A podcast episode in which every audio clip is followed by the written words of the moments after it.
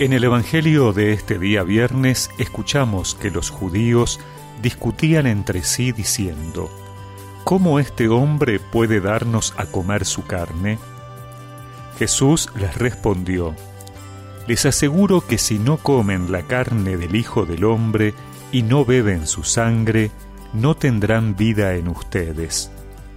El que come mi carne y bebe mi sangre tiene vida eterna y yo lo resucitaré en el último día, porque mi carne es la verdadera comida y mi sangre la verdadera bebida.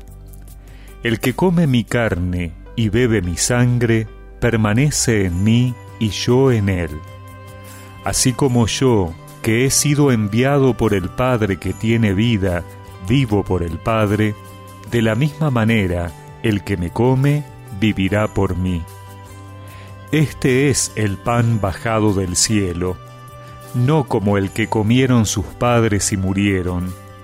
El que coma de este pan vivirá eternamente. Jesús enseñaba todo esto en la sinagoga de Cafarnaúm.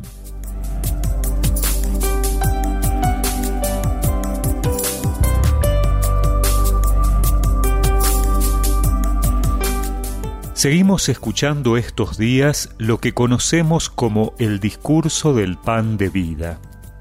Jesús deja de hablar del pan como alimento y ahora hace referencia directamente a su carne y su sangre. Por supuesto que quienes lo escuchan se escandalizan, porque lo interpretan literalmente, es decir, piensan que se trata de comerlo a él, comer carne humana.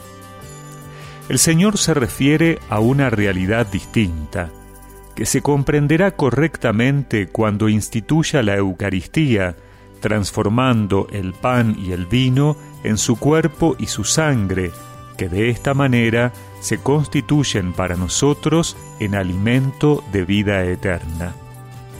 Es interesante cómo Jesús no dice que el que coma su cuerpo y su sangre tendrá vida eterna, sino que habla en presente.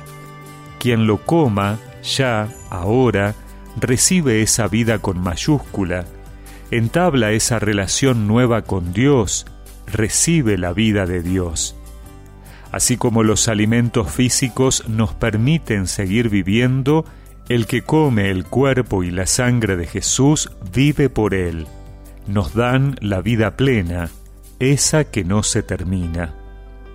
Y el Señor dice además que quien lo come permanece en Él y Él en nosotros.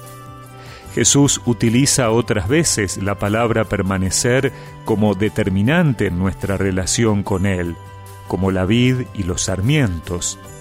Quien permanece puede tener vida, quien no permanece se seca y muere.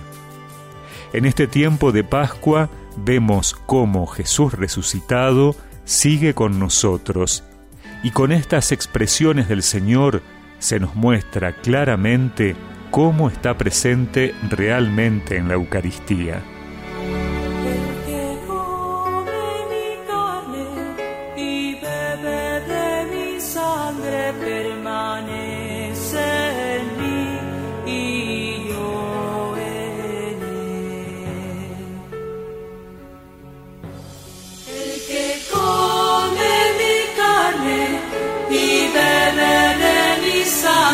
Permanece en mí y yo en él.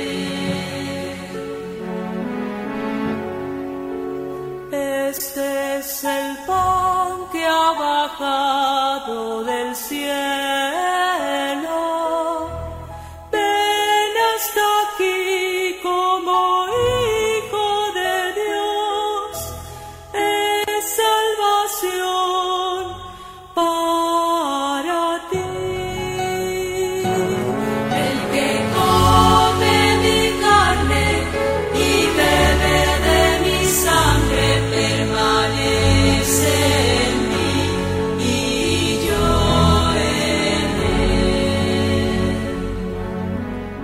Y recemos juntos esta oración.